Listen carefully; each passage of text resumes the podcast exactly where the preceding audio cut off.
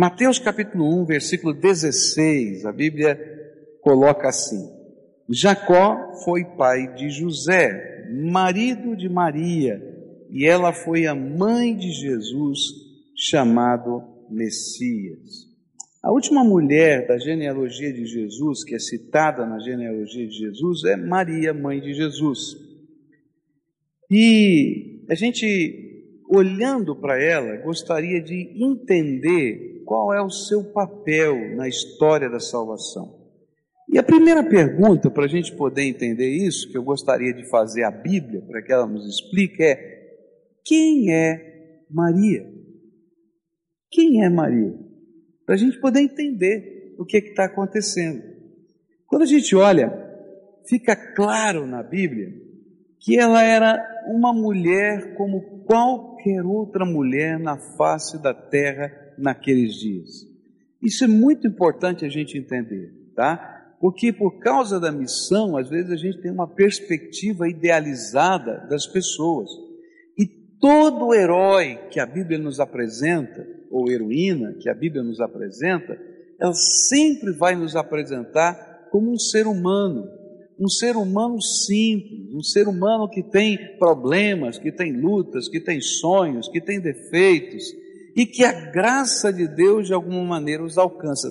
Todos os personagens da Bíblia são assim. E Maria não é diferente de todos os outros personagens importantes que a Bíblia nos revela. E os sonhos de Maria, antes dela conceber Jesus, não eram diferentes dos sonhos das mulheres do seu tempo. Era comum naqueles dias as, as famílias se preocuparem com os casamentos dos seus filhos. E então eles contratavam uma família, conversava com a outra família e dizia assim: "Gostei do seu filho", né? E aquela outra família dizia assim: Eu gostei da sua filha, né? E sabe, a nossa família se dá tão bem, seria tão bom que nós fôssemos parentes. E então eles contratavam os pais, arranjavam os noivos para os seus filhos e contratavam o casamento dos seus filhos. Essa era o costume daquela época, esse era o costume daquela época. E Maria teve a mesma experiência de muitas mulheres da sua época. Os pais de Maria conversaram com os pais de José e decidiram dar a mão em casamento de Maria a José, e as famílias começaram a se preparar para que esse casamento acontecesse. Né? Tem muito jovem dando risada agora, né? É isso mesmo, né? Eu estou tendo a impressão errada. Tem muito jovem dando risada, né? Alguns estão dizendo assim, que bom que o tempo mudou. Mas outros estão dizendo assim, que pena que o tempo mudou. Está tá mais difícil agora, né? Olha só, né? Mas, gente, esse era o costume, isso aconteceu exatamente com Maria. Olha só o que a Bíblia diz em Lucas capítulo 1, verso 27. O anjo levava uma mensagem para uma virgem que tinha casamento contratado com um homem chamado José, descendente do rei Davi, e ela se chamava Maria. Bom, a partir desse momento, quando as famílias firmavam esse acordo e esse contrato de casamento, eles eram considerados noivos. Noivo é a nossa expressão, mas eles eram considerados prometidos em casamento ou comprometidos ao casamento. E esse acordo era uma coisa tão séria, mas tão séria, que só podia ser desfeito se houvesse um divórcio. A única maneira de romper esse contrato era através de uma carta de divórcio. E para você ter uma ideia de como esse assunto era tão sério naquele tempo, se o noivo morresse antes do casamento, a noiva era tratada e considerada pela lei como viúva daquele homem. Ainda que eles nunca tivessem dormido juntos, ainda que o casamento não tivesse sido celebrado. Outra questão importante para você entender o cenário do que está acontecendo com o nascimento de Jesus na vida de Maria era que é, o que significaria uma gravidez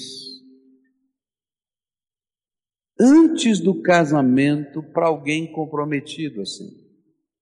Então, primeira coisa, significava uma vergonha para o nome das famílias. Não era de uma, não, das duas famílias. E todo o clã se sentia tremendamente envergonhado com aquela situação. Mas existia um agravante. O agravante era o seguinte: se a gravidez fosse fruto do relacionamento do noivo com a noiva, isso significaria uma grande vergonha para o clã. Mas se a gravidez fosse fruto de um relacionamento com outra pessoa, então isso era considerado adultério. E a lei mosaica teria de ser aplicada nessa questão do adultério. E a lei mosaica era muito forte com relação a isso. Era que a mulher adúltera, ou o homem adúltero, fosse apedrejado em praça pública. Eu estou falando isso porque às vezes a gente ouve sobre o nascimento de Jesus e não entende o que está acontecendo por trás nesse cenário. Por isso, eu creio que a melhor maneira de responder a pergunta quem era Maria é afirmar uma coisa que a própria Bíblia vai nos ensinar. Era uma mulher simples, comum, mas que tinha um diferencial: serva de Deus, comprometida com o Senhor dos Senhores. E essa talvez seja a beleza mais especial dessa mulher. Olha só o que a Bíblia diz em Lucas capítulo 1. Quando Isabel estava no sexto mês de gravidez, Deus enviou o anjo Gabriel a uma cidade da Galiléia chamada Nazaré. Capítulo 1, verso 26, 27 agora. O anjo levava uma mensagem para uma virgem que tinha casamento contratado com um homem chamado José, descendente do rei Davi, e ela se chamava Maria. E o anjo veio e disse: Que a paz esteja com você, Maria. Você é muito abençoada, o Senhor está com você. Porém, Maria, quando ouviu o que o anjo disse, ficou sem saber o que pensar. E admirada ficou pensando no que ele queria dizer. E então o anjo continuou: Não tenha medo, Maria. Deus está contente com você. Você ficará grávida, dará à luz um filho e porá nele o nome de Jesus. E ele será um grande homem, será chamado Filho de Deus Altíssimo. Deus, o Senhor, vai fazê-lo rei, como foi o antepassado dele, o rei Davi. E ele será para sempre rei dos descendentes de Jacó, e o reino dele nunca se acabará. E então Maria disse para o anjo: Isso não é possível, pois eu sou virgem, eu não estou grávida, eu não estou nem casada. Eu estou prometida. É isso que ela está falando. E o anjo respondeu: O Espírito Santo virá sobre você, e o poder do Deus Altíssimo a envolverá com a sua sombra, e por isso o menino será chamado de Santo e Filho de Deus.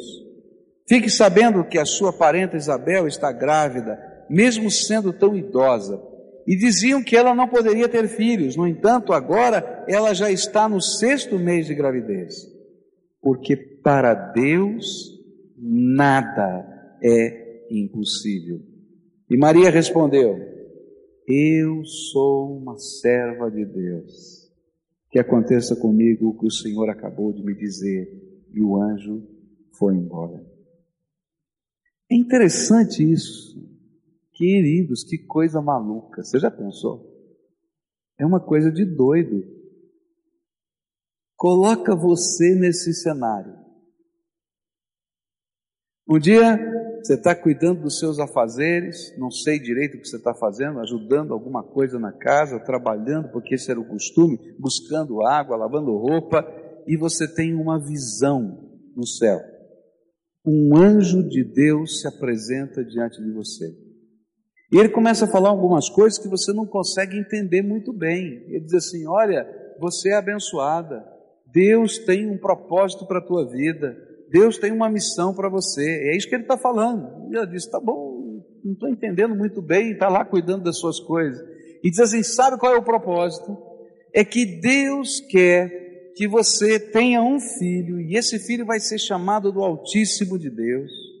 E ela diz: Tudo bem, um dia eu posso ter um filho, mas eu não posso ter um filho agora porque eu não tenho contato com qualquer homem. Ele diz: Não precisa de contato com qualquer homem, porque Deus vai providenciar essa gravidez do nada. Você já pode imaginar? Que coisa doida. E ela fica pensando: como é que isso é possível? Não funciona, não tem isso na terra. Não existe isso na terra. E aí, o anjo vai dizer uma coisa tremenda: para Deus, nada é. Vamos falar juntos? Para Deus. E aí começa uma coisa tremenda da serva de Deus.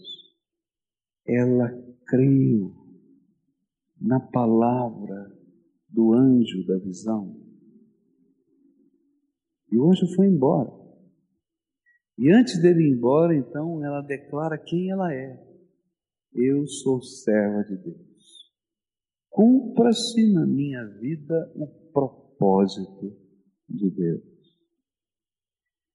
Queridos, para mim essa é uma das partes mais importantes para a gente compreender o que vai acontecer na vida dessa mulher. Uma das características preponderantes do cristianismo é o seu conceito de liderança. Quem são os líderes no reino de Deus? Jesus vai ensinar que no reino de Deus, os que lideram e exercem influência são as pessoas que servem e não aquelas que são servidas. Aquelas pessoas que têm a atitude de Maria, dizer: Sou serva do Senhor e cumpra-se na minha vida o propósito de Deus. E o papel de Maria tem sido até um pouco distorcido na história do cristianismo, quando na verdade o que a gente vai aprender é que ela foi um grande exemplo para cada um de nós do que significa o chamado de Deus para servir. E o que Maria vai nos ensinar, e eu queria destacar isso nessa manhã, é como nós servimos a Deus. O que ela pode ensinar sobre esse serviço de Deus? E aí, a gente lendo os trechos que vão acontecer a seguir na, no livro de Lucas, a gente vai entender como ela mesma entendeu o seu chamado. Quando o anjo chegou perto dela, ele disse assim: Salve agraciada. Verso 30 diz assim: Disse-lhe então o anjo: Não temas, Maria, pois achaste graça diante de Deus. Essa saudação do anjo vai ensinar o que estava acontecendo. Queridos, ser servo de Deus e ser chamado para ser servo de Deus é graça de Deus derramado sobre nós. Maria não foi escolhida para essa missão por causa das suas virtudes. Isso que a gente tem que entender. Mas ela foi escolhida para a sua missão por causa da graça do Todo-Poderoso. E se você olhar na Bíblia, esse é o método de Deus escolher pessoas. Ele escolheu Abraão para ser pai de uma nação e através dele abençoar todas as famílias da terra, não porque Abraão era perfeito, porque não tinha pecado, porque não tinha defeito. Se você ler a Bíblia, vai encontrar muitos dos defeitos de Abraão mas porque Deus derramou graça sobre aquele homem. Deus escolheu uma nação na terra, Judá, Israel, para ser o berço do Messias e para ser detentora da palavra de Deus e cuidar para que a palavra de Deus chegasse a toda a terra, não porque essa era uma etnia melhor ou uma etnia mais capaz ou porque ela era mais santa ou mais maravilhosa, simplesmente porque Deus derramou graça sobre esse povo. E Deus escolheu Maria como serva dele para uma grande missão, porque a graça de Deus se derramou sobre ela. Eu estava estudando sobre, sobre. Alguém me fez uma pergunta sobre Maria, mãe de Jesus, na minha célula.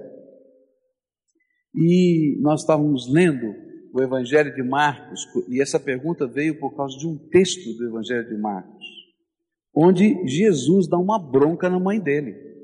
Você já viu esse texto na Bíblia? Jesus dá uma bronca na mãe dele? E estava todo mundo na cela desesperada. Como é que Jesus dá uma bronca em Maria? Porque ela era mulher, cheia de graça, mas que dependia da graça todo o tempo. E no momento em que ela foi envolvida pela pressão dos parentes e tentou atrapalhar o ministério de Jesus, tirando-o de uma reunião, para dizer: Olha, não, seja tão radical, você vai ter problemas parecido até com aquilo que Pedro tinha feito.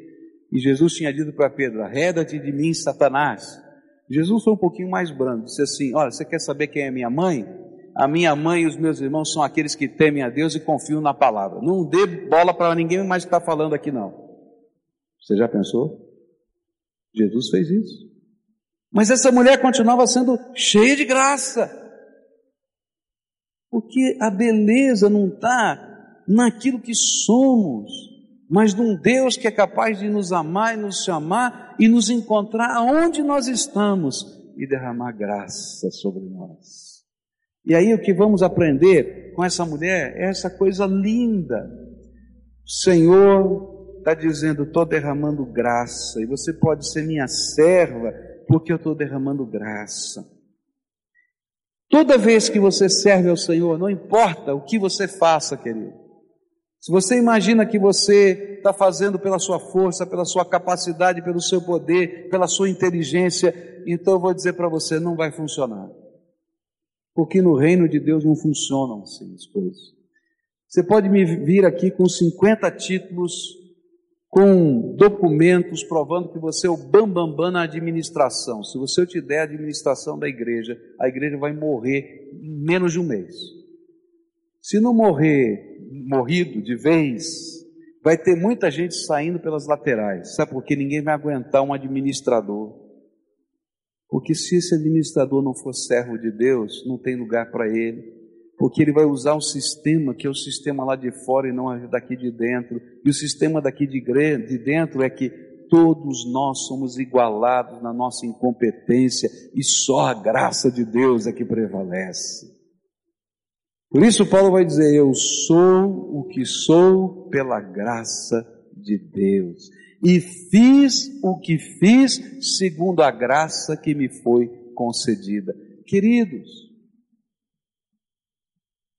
eu preciso da sabedoria, eu preciso dos diplomas, mas antes disso, eu preciso de um coração de servo, que se coloque debaixo da graça de Deus e que entenda que tudo que vai acontecer é graça.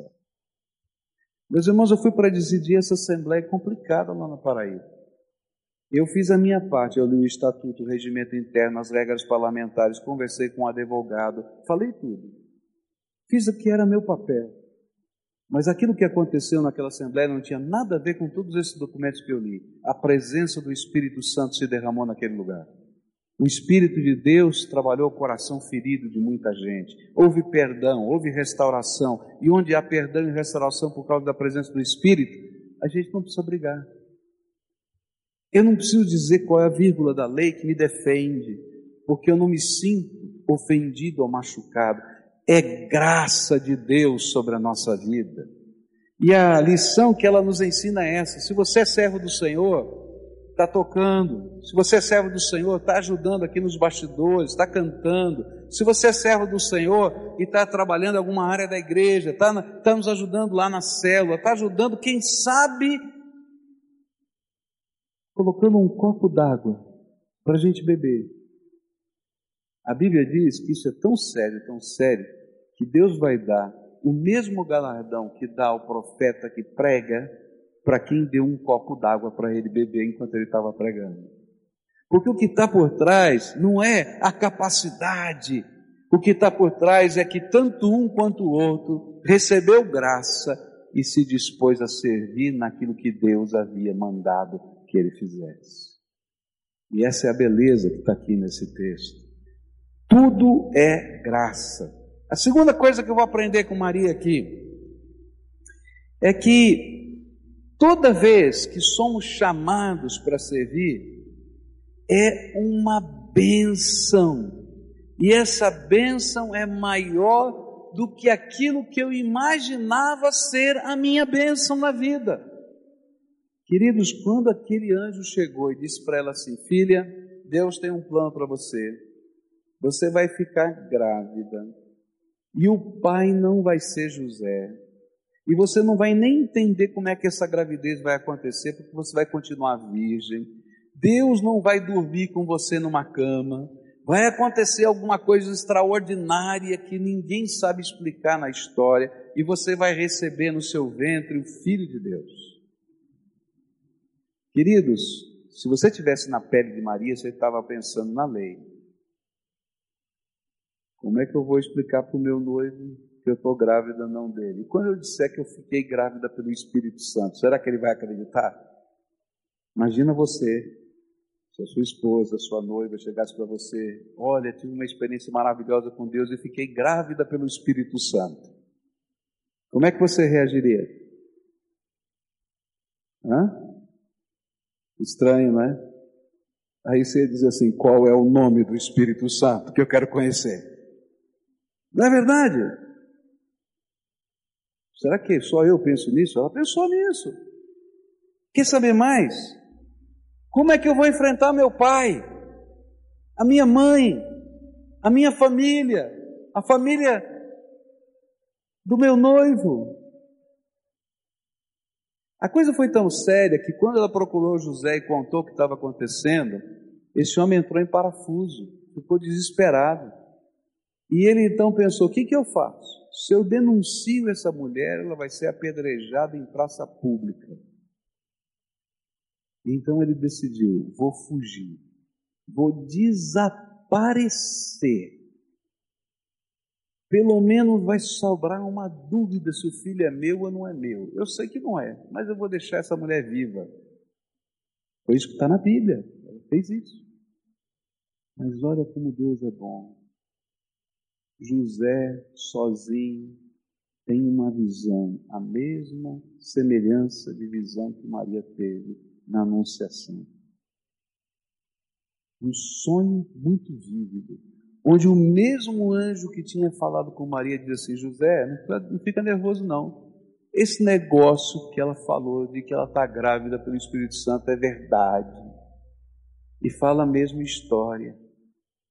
E ele tem uma experiência tão tremenda com Deus que se arrepende de fugir e volta e diz: Maria, nós vamos nos casar, eu vou me guardar do relacionamento sexual com você até que nasça essa criança. Depois que essa criança nascer, para a glória de Deus, nós vamos formar a nossa família, ter os nossos filhos e vamos seguir a vida segundo o propósito de Deus. Eu sei que para alguns parece uma loucura o que eu estou falando, porque há algumas teologias que dizem que Maria ficou virgem para o resto da vida, mas não é isso que a Bíblia diz. No Evangelho a gente vai encontrar Maria tendo outros filhos e a comunidade dizendo: Jesus não é filho de Fulano, de Beltrano, irmão de Ciclano, irmã, as suas irmãs não estão aqui. Foi uma grande família. Mas houve esse voto inicial. E Deus estava no controle de todas essas coisas. E essa é a grandeza de Deus. Quando eu aceito seguir e servir pela graça, Deus transforma aquilo que eu imaginava que eu estava perdendo uma bênção numa bênção ainda maior. Ela imaginou: olha, para servir a Deus eu vou perder meu casamento, olha, para servir a Deus eu vou perder a minha honra, ora, para servir a Deus, para cumprir esse propósito de Deus, eu vou envergonhar a minha família. Tudo bem, Senhor, estou na tua mão, propósito é teu, mas lá vai o Espírito Santo, lá vão os anjos do Senhor, e aquilo que ela imaginava que perderia, Deus derramou ainda sobremaneira graça. Agora isso só acontece com Maria? Não, querido. Eu quero dizer para você que muitas vezes o inimigo vai tentá-lo dizendo que se você servir a Deus, você vai perder algumas coisas preciosas na sua vida. Talvez algumas coisas preciosas para você e que não são bênção, você de fato vai perder, porque elas estão atrapalhando a tua vida. Especialmente se elas estiverem ligadas ao pecado, Deus vai tirar da tua vida. Mas eu quero dizer que o plano que Deus tem para você é uma bênção muito maior do que tudo que você imaginou no seu próprio plano para você.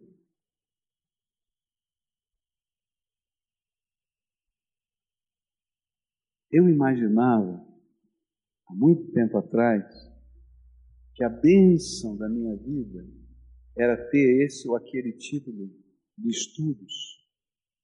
E alguns desses Deus disse: não dá, filho, eu não quero, não tem lugar, porque o meu propósito para você é esse: cuida do meu povo. E aquilo que parecia perda se tornou em lucro, porque a graça de Deus multiplica a sua bênção na minha vida. Eu imaginava e falava com a minha esposa, na época nós éramos namorados, nem noivos, dizia assim: ó, negócio é o seguinte, eu não sei como é que vai ser minha vida, está disposta a morar no fundo do quintal e para dizer a verdade, na primeira casa que ela morou foi no fundo do quintal, né? E está disposta lá, olha, não sei o que vai dar. Queridos, Deus nos abençoa e dá dignidade honra. Eu nunca imaginaria que eu teria o cuidado de Deus em coisas pequenas e grandes tão especiais. Mas isso não é virtude minha, é bênção de Deus. Quando você se coloca no projeto de Deus, Deus abençoa a tua vida. E aquilo que parece perda, Deus transforma em lucro. E assim aconteceu com Maria, exatamente isso. E o Senhor vai cuidar de todos os detalhes. Era promessa de Deus. E quando os dias ficaram difíceis, queridos, eu fico pensando como Deus é tremendo. Porque quando a gente lê a história, a gente vai ficando assim admirado. Por que, que os reis do Oriente chegaram trazendo ouro, incenso e mirra? Você sabe por quê? Porque Herodes ia mandar matar todas as crianças daquele lugar, como mandou matar. E o Espírito de Deus diz para Maria e José que eles fugissem para o Egito e só voltassem do Egito quando Herodes tivesse morrido. Mas como é que alguém pobre que não tem dinheiro, que não tem influência, que tem o seu filho numa manjedoura, numa estrebaria de Belém, vai fazer uma viagem internacional, sem eira nem beira para se sustentar. Aí Deus faz com que três reis do Oriente, sábios do Oriente, venham seguindo uma estrela, que é uma coisa maluca. Quem é que segue estrela, gente? É coisa de louco. Mas é para a gente saber que Deus estava nesse negócio. E eles trazem presentes caríssimos que certamente foram vendidos e sustentaram Jesus, Maria e José no Egito, porque quando a gente está no centro do propósito de Deus, Deus abençoa a nossa vida. Tudo é fruto da graça. E servir ao Senhor é bênção. E querido, se o inimigo coloca em você um senso de peso na sua alma, pode expulsar, porque Deus não é pesado a ninguém, Ele é uma bênção na nossa vida, Ele é bom. Malaquias capítulo 1 é incrível. Malaquias vai dizer assim: no que eu tenho sido pesado a vocês. Vocês se acham muito pesados em trazer sacrifícios e ofertas para mim? Fiquem com eles. Eu não quero, eu não preciso. Eu quero que vocês entendam que eu os amo e tenho um propósito para a sua vida. E quando vocês estão dispostos a andar comigo nesse propósito, eu que derramei graça ao escolhê-los, sou aquele que vou abençoá-los todos os dias da sua vida. Terceira e última coisa que eu quero falar hoje, agora de manhã, sobre Maria, é que a gente vai aprender na prática essa afirmação que o anjo vai dizer.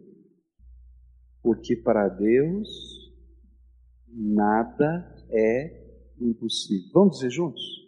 Porque para Deus nada é impossível. Deus escolhe você e o chama. Não é porque você é maravilhoso, especial. Você é pecador, cheio de defeitos, como qualquer ser humano. Mas Ele ama você. E Ele diz assim: Estou escolhendo você e estou chamando porque eu quero derramar minha graça sobre você. Aí você ouve o chamado e você se dispõe a servir. E Deus diz assim: Olha, esse serviço de ser cooperador comigo no projeto do reino, e não importa qual seja o tamanho da cooperação, será uma grande bênção. E aí ele vai dizer: você vai entrar numa nova dimensão. Quando a gente entende isso, nós vamos entrar na dimensão do poder de Deus. É muito difícil para mim e para você entrar na dimensão do poder de Deus. Porque a gente tem os pés colocados em terra firme. A gente olha as realidades que estão na nossa vida e elas são concretas. E a gente não vê a mão poderosa de Deus concretamente tocando, fazendo. E algumas vezes os métodos de Deus fazer não são os que nós imaginamos. Geralmente, os métodos que a gente imagina de Deus agir são os pirotécnicos, né? Vai aparecer, vai aparecer um raio no céu, vem um trovão, vai abrir, vai acontecer, vai. E de repente não é assim que Deus trabalha. E a gente vai começar a perceber esse Deus todo-poderoso, todo-poderoso se revelando em pequenas coisas. Lá estão eles, com o bebezinho envolto em panos. Quando os pastores da cidade de Belém entram para visitar o bebê, eles não tinham parente naquele lugar, eles não tinham lugar para ficar, eles não tinham recursos. De repente, todos os pastores da cidade de Belém chegaram. Eu estive alguns anos atrás em Belém e tem um lugar que é o aprisco dos pastores na cidade de Belém. Um lugar muito antigo e que se diz historicamente que os pastores da região, quando chegavam com os seus rebanhos, guardavam num lugar parecido com aquele os seus rebanhos. E eu tive lá. Até estudamos a Bíblia, pregamos um sermão naquele lugar. Foi muito gostoso. E o que a Bíblia diz é que aquele lugar onde estavam os pastores da cidade, para fazer negócios, para isso no dia seguinte, foi invadido pelo céu e os anjos de Deus vieram e começaram a cantar, e eles começaram a ver a glória de Deus. E os anjos diziam: Olha, vocês estão perdendo a maior de todas as bênçãos. O Messias prometido nasceu nessa cidade. E de repente os, os pastores olham uns para os outros e dizem assim: Vamos ver esta maravilha. É assim que está escrito na Bíblia. Vamos ver esta maravilha. E eles saem procurando onde está. E eles seguem as orientações dos anjos e chegam onde? Exatamente na estrebaria onde estava Maria e José. Agora eu fico pensando, que maravilha para os pastores. Mas você já parou para pensar que bênção foi para Maria e José? Queridos, esse negócio de andar na vontade de Deus dá medo às vezes. Sabe por quê? Porque Deus fala conosco e a gente tem convicções do que Deus falou, mas o mundo inteiro acha a gente maluco. Não é verdade o que eu estou falando? Deus nos dá convicções, a gente tem certezas, a gente tem experiências, a gente viu o anjo, mas quando você, se você falar hoje que está vendo o anjo por aí, vão internar você num hospital psiquiátrico dizendo que você está tendo alucinação. Eu estou falando sério, não estou brincando. E aí então Deus faz uns dengos. Eu acho tremendo isso. Nada é impossível para o Senhor. Chegam vários pastores cantando, adorando, e dizem que os mesmos anjos que falaram com Maria e José, e agora eu vou falar baixinho, muito mais, porque foi, não foi um só, nem uma multidão de anjos, um coro celestial cantando.